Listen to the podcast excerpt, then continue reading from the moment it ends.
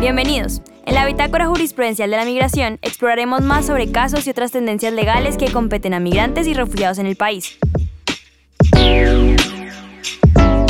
Nuestro objetivo es que puedas entender este tema tan importante para la sociedad colombiana de la mejor manera. Esperamos que este podcast te resulte informativo, interesante y útil.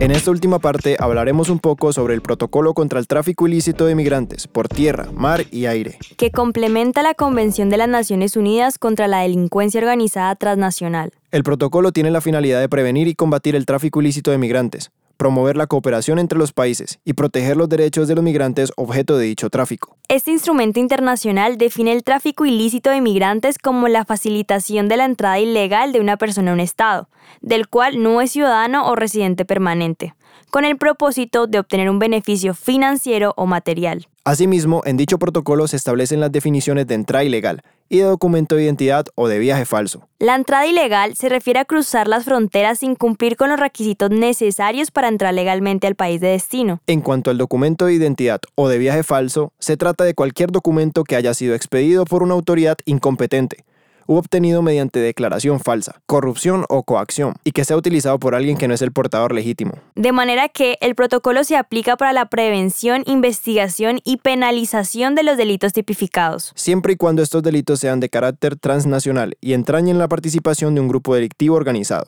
También si se requiere de la protección de los derechos de las personas que hayan sido objeto de tales delitos. En otras palabras, el protocolo contra el tráfico ilícito de migrantes por tierra, mar y aire establece una serie de deberes de cooperación entre países. Como facilidad de intercambio de información, comunicación efectiva y rápida y atención conjunta para combatir el delito.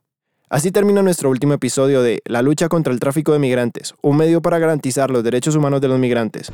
Ojalá te haya resultado útil e interesante. Y recuerda que si deseas mayor información, puedes leer en internet el protocolo contra el tráfico ilícito de migrantes por tierra, mar y aire.